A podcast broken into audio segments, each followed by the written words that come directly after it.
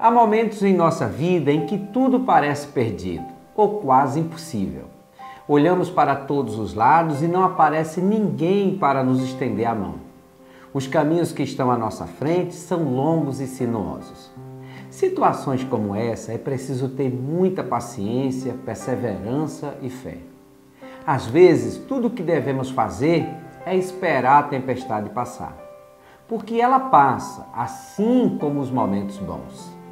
Jesus disse: No mundo tereis aflições, mas tem de bom ânimo, porque eu venci o mundo. João 16, 33. O ser humano foi criado com uma força extraordinária, capaz de vencer todo e qualquer problema. Portanto, você é maior que essa dificuldade. Lute e dessa forma você vai vencer.